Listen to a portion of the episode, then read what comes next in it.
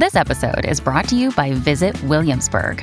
In Williamsburg, Virginia, there's never too much of a good thing. Whether you're a foodie, a golfer, a history buff, a shopaholic, an outdoor enthusiast, or a thrill seeker, you'll find what you came for here and more. So ask yourself, what is it you want? Discover Williamsburg and plan your trip at visitwilliamsburg.com. This episode is brought to you by Shopify.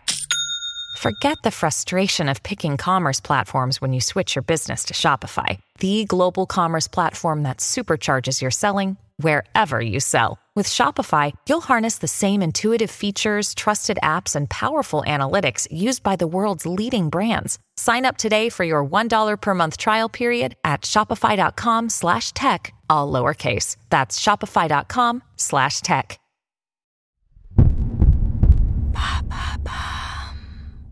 Pourquoi est-il si difficile de bloquer l'accès à des sites pornographiques aux mineurs? Merci d'avoir posé la question. C'est un scandale selon le ministre chargé de la transition numérique Jean-Noël Barrot dans une interview accordée aux Parisiens le 5 février 2023. Selon un rapport du Sénat publié en novembre 2022, sur 19 millions de Français qui consomment de la pornographie en ligne au moins une fois par mois, plus de 2 millions sont mineurs. La France souhaite devenir pionnière dans la protection de ses enfants face à la pornographie car les conséquences peuvent être terribles, notamment dans leur rapport à la sexualité.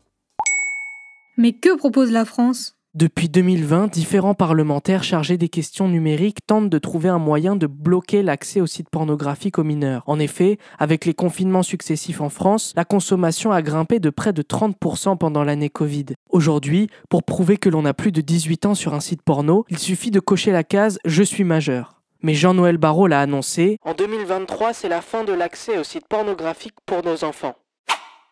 La certification de l'âge pour entrer sur un site sera garantie par une attestation numérique à télécharger par le biais d'une application créée par une entreprise privée. Celle-ci délivre une preuve de majorité au site au moment d'entrée, mais sans révéler d'identité. C'est comme quand vous faites un achat en ligne et qu'il vous faut l'autorisation de votre banque. Elle fournit la preuve que vous avez les fonds sans divulguer le montant exact de votre compte en banque. Le ministre prévoit la mise en place de la mesure dès septembre 2023.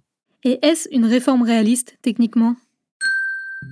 Pour que ce soit possible, il faut que les plateformes télécoms comme SFR, Orange, Bouygues ou encore Free donnent leur accord afin de transmettre les données personnelles de leurs clients. En effet, ce sont les seules entreprises qui connaissent les identités et les âges des Français. Mais il n'y a aucun moyen de savoir si les opérateurs vont divulguer ce type d'informations. D'autant plus qu'aucun accord n'a pour le moment été trouvé entre Bercy et l'ARCOM, l'autorité de régulation de communication audiovisuelle et numérique. Deuxièmement, il suffit d'un VPN pour contourner l'authentification. Il permet de crypter les données de votre ordinateur pour vous rendre intraçable. En effet, une fois lancé, vous pouvez être situé dans n'importe quel pays du globe et donc ne plus être soumis à la législation française.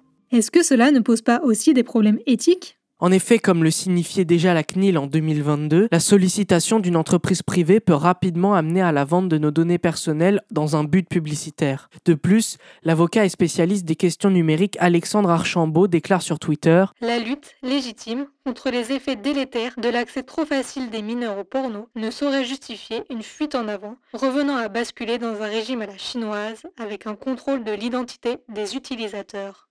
Voilà pourquoi il est si difficile de bloquer l'accès à des sites pornographiques aux mineurs. Maintenant, vous savez. Un épisode écrit et réalisé par Samuel Limbroso. Ce podcast est disponible sur toutes les plateformes audio. Et si cet épisode vous a plu, n'hésitez pas à laisser des commentaires ou des étoiles sur vos applis de podcast préférés.